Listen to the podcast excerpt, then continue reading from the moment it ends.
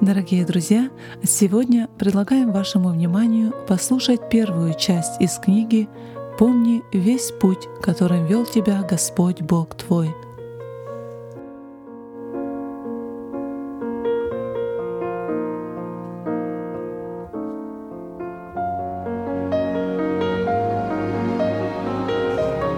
Всему свое время, время всякой вещи под небом — не может человек рассказать всего, не насытиться око зрением и не наполниться ухо слушанием. И вот положил мне Бог на сердце хотя бы вкратце описать то, что осталось в душе и в памяти о прошедших временах Господнего провидения. Хоть не все можно вспомнить и передать Перу, а у всех братьев, о ком не будет упомянуто, заранее прошу извинения. Но у Бога Ничто не выбывает из памяти, ничто не забыто. Слава Ему за это! На ранней заре евангелизации с 1930 по 1938 годы активное участие в евангельском движении в наших краях принимали брат Шмидт, Киндерман, Иван Зуб-Золотарев и многие другие. Начали церкви возрастать, Дух Святой стал действовать, была охвачена этим вся Волынь и ряд других областей тогдашней Польши. В 1930 году уверовал мой отец, принял водное крещение и был крещен Святым Духом. Уверовали и другие. И так образовалась церковь в селе Чевница. Далее стали образовываться церкви и в других местах. Мать моя, вступившая в завет с Господом в 1936 году, вместе с отцом стала служить Господу. В сентябре 1939 года началась война между Германией и Польшей. Вся Польша была захвачена Германией, а восточные области Польши были переданы по договору Украине. Церкви начали падать под давлением власти — начались суды и гонения. В 1941 году началась война между Германией и СССР. Когда советские войска отступили вглубь своей страны, немецкие войска оккупировали нашу землю. И опять пришла возможность проповедовать Слово Божье. Это продолжалось с начала 1942 по февраль 1944 года. Затем советские войска опять заняли эти территории. Снова начались притеснения. Мои родители твердо стояли в вере и уповали на Господа. Им было тогда 44 года. Мне был 21 год, а брату Саше 13 лет. Отец и мать крепко держались священного писания и старались жить как христиане. Жизнь текла мирно — и мы не знали, что вскоре раз и навсегда на земле наступит разлука для наших отца и матери. Мне и отцу пришла повестка вступить в ряды советской армии и отправляться на фронт. Это было ранней весной 1944 года в марте месяце. Была суббота, и я помню, как сегодня, что все мы очень сильно плакали. Отец сказал, я прочитаю Слово Божие, и мы будем отправляться из дому. Он пал низ лицем и крепко рыдал, а мать все говорила, «На кого вы нас оставляете?» То есть ее и моего брата Сашу. Я и отец должны были отправляться на фронт. Поднявшись с колен, закончив молитву, отец поднес руки к небу и благословил свою жену, положил руки на голову Саши и сказал — Наверное, встречи нам не будет на земле, потому что я иду по Слову Божьему и крови человеческой проливать не буду. И прощаясь, он сказал, «Да благословит сам Господь тебя, дорогая жена Лукерья, и сына моего любимого Сашу, а я с сыном моим Петром отправляюсь в неизвестную дорогу. Вас обоих вручил в руки Господни, а мы пошли». Вдруг вслед за нами закричала мать. «Гриша, Гриша! Евангелие не забыл ли взять?» Отец поискал по своим карманам, достал Евангелие и поднял высоко над головой. Вот он мой спутник, с которым я никогда не хочу расставаться. Затем мать еще обращается ко мне и говорит, «Сын мой Петя, а ты как думаешь, ты станешь верующим?» Я горько заплакал и сказал, «Молитесь, молитесь за меня». И мы пошли. Вскоре мать и братик мой скрылись с наших глаз, а слезы из глаз продолжали течь ручьем, не переставая. Отец немного пройдя говорит, «Сын мой, наверное, я не вернусь. Сердце мне мое так предсказывает. Ты попадешь на фронт, но прошу тебя, не подними руки на человека, не бери греха на себя. Хорошо было бы, если бы ты был со мной. Ты ведь еще так слаб в вере. Но прошу тебя, молись, всегда молись. Вскоре мы добрались до районного военкомата в Киверцы. Там всех распределили по группам.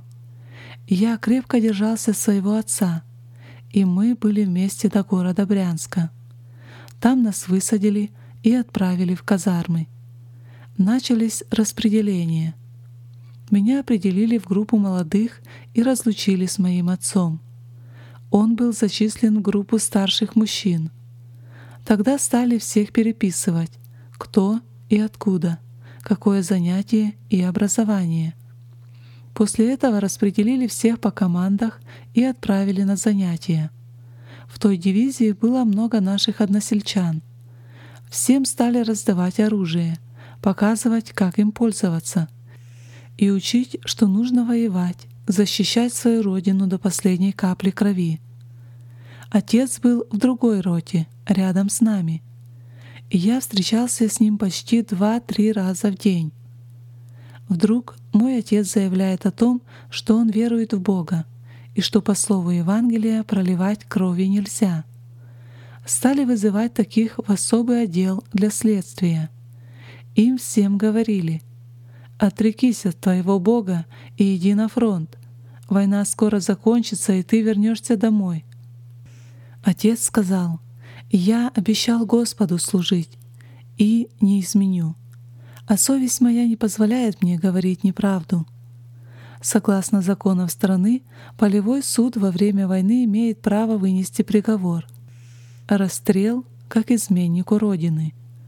Это следствие длилось около 20 дней, и всех держали в КПЗ. У отца спросили, кто еще из домашних вместе с ним. Отец ответил, что с ним есть его родной сын Петр. Спросили, в какой роте сын. Видя, что отца сломить не могут, они вызывают меня. Отвели меня в штаб дивизии и приказали ожидать. Минут через двадцать выводят моего отца и спрашивают, показывая на меня. «Кто это?» А отец говорит, «Это сын мой Петя». Так вот, откажись от своих идеалов и пойдете вместе. Война скоро закончится, и будете дома. А отец отвечает, что он идет по слову Бога и не откажется, а сын потом сам все поймет и выберет правильный путь. Потом отец подбежал ко мне, обнял и сказал, «Сын мой, держись Господа». А командир спрашивает меня, «А ты что скажешь отцу твоему?» Я ответил, что отец мой стоит на правильном пути и делает верно. И стал я крепко плакать. Тогда офицер сказал, «Ну, теперь все мне понятно». Отец попросил у офицера разрешения подать руку и попрощаться. Он разрешил, и отец говорит мне, «Сын, когда вернешься домой, не забудь брата твоего и маму, позаботься о них, помогай, потому что я иду безвозвратно, и встреча будет только в небесах. Офицер подошел и расцепил нас. Больше я своего родного отца никогда не видел. Земля, казалось, стала передо мной как гранит, когда я возвращался в роту. Внутри все кричало «Нет отца! Нет отца!» И вскоре объявили по ротам, что сектантов будет судить военно-полевой суд за измену Родине. Отца судили и дали 10 лет лагерей и отправили в Горьковскую область на станцию Сухобезводное. В тех краях за короткое время от тяжелой работы, голода и машкары отец не выдержал и умер за имя Иисуса Христа и Слово Божье. Со станции Лапшанга, сегодня поселок Северный, пришло письмо, что умер Григорий Звук. Там, в тех лагерях, умерли тысячи наших братьев. Трудно мне восстановить в памяти имена тех братьев из наших краев. Там они сложили свои головы. Там они страдали за дело Евангелия. Трудные это переживания для души. Возлюбленные жены, матери, сколько вы плакали. И сейчас во многих сердцах хранится все это, хотя прошло уже более 50 лет. Так хотелось бы увидеть холмик, где тело отца погребено. Но, увы, не найти его там — там тысячи братских могил, покрытых землей, от Урала до Сахалина. Там скрыта кровь от глаз людей, но ни одна могила не забыта нашим Творцом. В архивах не найти их имен, но в вечности имена их не забыты, они перед Господом Иисусом Христом на небесах. Повесть моя — и воспоминания написаны для того, чтобы пробудить чувство веры в Бога, в то, что там на небесах ничего не забыто, потому что у Бога не останется бессильным никакое слово. Луки 1.37 Долгое время я скорбел и плакал в той роте, которой я был причислен. Пришло время, и меня зачислили в роту связистов, Тогда я благодарил Господа Бога, что не иду напрямую на фронт с оружием. Когда приходили трудные минуты, я всегда вспоминал о моем отце, вспоминал о матери, о моем брате Саше. Я плакал в окопах и все молился, просил у Господа, чтобы Он не оставил меня, а вернул домой. И вот направили нас на Белорусский фронт на реку Неман — там должна была состояться большая битва, потому что укрепление немецких войск было очень сильным. Когда нас довели до передовой, я увидел, что многие в этих болотах были в очень тяжелом положении, но стояли. Нам объявили, что ночью наши войска идут в наступление. А мне командир говорит, «Ты, Петр, держи связь исправной, в полной готовности, не выпускай из рук. Я дошел немного на свое место в окопе и стал крепко плакать и молиться. Господи, Ты есть живой, а я не таков. Прости меня, сохрани жизнь мою и дай мне вернуться домой. И вот что-то сказала внутри, голос душе моей, что Бог мой не забудет меня — когда пошли в наступление, я вижу, падают люди, как подкошенные, и как снопов на поле столько убитых. Когда форсировали реку Ниман и перешли дальше вглубь, я увидел, что с моей части осталось очень мало людей, а я еще живой. Тогда в сердце быстро пришло решение. Господи, я хочу жить, я хочу вернуться домой, если это возможно, помоги мне. И когда закончилось сражение, нас перебросили под самый наш город Луцк, откуда я заехал домой и повидал мою маму и брата. Фронт стоял под Ковелем. Когда начался штурм Ковеля, немцы, видя преимущество сил советских войск, начали отступать, а мы пошли на запад, на реку Буг, на город Владимир-Волынский — Форсировав Буг, пошли дальше, на холм, на Люблин и дошли до реки Висла. И на Висле остановились, потому что сильно закрепились немцы.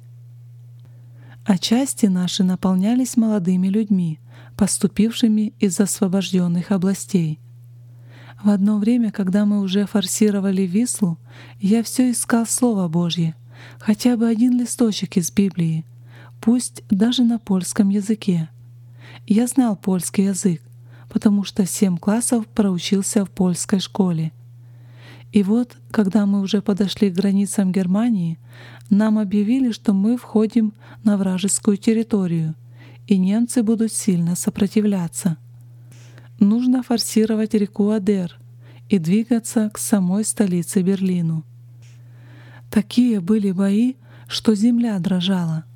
Дым, огонь, зарево поднимались день и ночь, и видно было, как выносят убитых и искалеченных. В один из рассветов в марте месяце началось форсирование реки. Вода разлилась, по реке идет лед, а команда только вперед. Кто на плотах, кто на чем. И также и я. Катушка на спине, аппарат в руках. И вот, наконец, наши войска закрепились на другой стороне, и немцы уже не могли нас выбить. Но битва не прекращалась ни на час. Все люди очень изнемогли, в том числе и я. Все были мокрые, холодные и голодные. Были тогда проблемы с доставкой продовольствия. И в какой-то момент я говорю своему командиру, «Володя, фамилия его Черкасов, дай мне хоть 20 минут, я где-нибудь в окопе отдохну, а ты подежурь за меня». А он говорит, что нельзя, потому что очень напряженное время. А я его дальше прошу. Ну дай, я изнемог, я упаду. Дальше сил уже нет. Он говорит, ну ладно, иди и отдохни немножко, там, в нашем окопе в глубине. И только я прилег в окопе, вижу во сне видение, где запад — большое зарево, зарево огня. И с великой силой и скоростью тот огонь летит на восток, особенно на нас. И я почувствовал сильную тревогу. Что же будет? Значит, мы погибнем? И из этого зарева выходят как будто три стрелы, подобно огненным, и летят прямо на нас. Я понимаю, как будто кто-то мне говорит, что я буду ранен одновременно в трех местах тела. И я крепко содрогнулся и думаю во сне, ну все, жизнь моя здесь будет окончена. Нет, как будто другой голос говорит мне, еще не все, еще не все. И в это время прибегает мой командир и будет меня. Поднимайся, связи нет, порвано. Бой идет очень сильный, спать некогда. Ты должен сейчас бежать по линии и найти повреждения. А я ему говорю, Володя, то, что я тебе сейчас скажу, так и сделай. А я пойду и буду делать то, что ты сказал. Но уже больше назад не вернусь часть. Он в ответ. Что с тобой? Что ты говоришь, Петя? Я видел такой сон, что я буду ранен, а может быть и убит. То ты дай знать моей матери, напиши писемцо, где я погиб, где мои кости. Он же говорит мне, ну что ты, мы все переживем. А я опять говорю, что не вернусь. Ну ладно, давай, беги. Когда я побежал, был сильный артиллерийский огонь. И когда я полез на дерево, на акацию, соединить провод, под это дерево упал сильный снаряд, и это дерево так побил, что оно стало падать. А я на этом дереве. Меня трижды ранило в правую часть тела, и я упал вместе с этой акацией. Я потом думал, что если бы я был под деревом, то мои кости разнесло бы в разные стороны — а поскольку я был наверху, в меня попало только три осколка. Вся телогрейка на мне была изодрана и продырявлена. Лежа на земле, я понял, что нужно куда-то быстрее спрятаться, потому что огонь был все еще сильным. Ползком добрался я до какого-то помещения, что стояло недалеко. я спрятался под стеной, но в дом попал снаряд, и кирпичная стена привалила меня так, что я едва остался в живых. Но Господь мой позаботился обо мне. Бог мой не забыл меня, не забыл молитв отца и матери, молитв брата моего и моих молитв. Когда я там кричал, плакал и обещал, что если я останусь в живых, то буду служить Богу, буду ходить в церковь.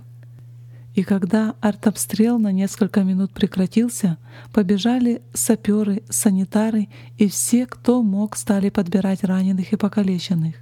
Нашли и меня там. Быстро вытащили из-под кирпича и спрашивали, жив ли я еще. Я ответил, что да. «Куда ты ранен?» — спрашивают. «Не знаю», — отвечаю я им.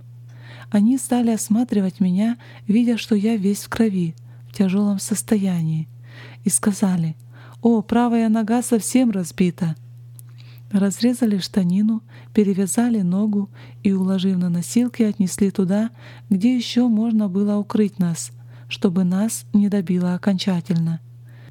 Через несколько часов нас взяли, чтобы переправить назад через Одер и отправить в госпиталь. Положили нас в лодку и стали переправлять, а снаряды по воде секут со всех сторон — Трое санитаров, которые были с нами, стали переговариваться между собой и говорят, что, наверное, сейчас всем будет конец. Они стали грести веслами очень сильно. Мы быстро добрались до берега, и ни один снаряд в нас не попал. А там нас отнесли за дамбу, где были хорошие укрепления, и оказали нам необходимую медицинскую помощь, сказав, что вы счастливчики — в рубашке родились. Если там вас не убило и реку переплыли, значит, будете жить. Потом нас отправили в госпиталь. В госпитале мне хотели ампутировать правую ногу. Такая она была плохая. Но я очень стал просить, чтобы они не отрезали ногу, а попробовали вытащить осколки. Как бы то ни было, хирург не обращал внимания на мою просьбу — потому что ему легче было ампутировать, нежели меня лечить. Одна из молодых медсестер, стоявшая рядом с ним, сказала, «Зачем ему ампутировать ногу? Он молодой, ему 21 год. Давайте мы постараемся. Может быть, мы спасем?» Хирург посмотрел на нее и говорит, «Ну что же, давай, давай!»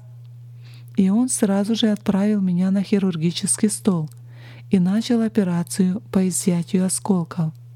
В рану попало много грязи, вот поэтому и произошло заражение, и нога сильно посинела.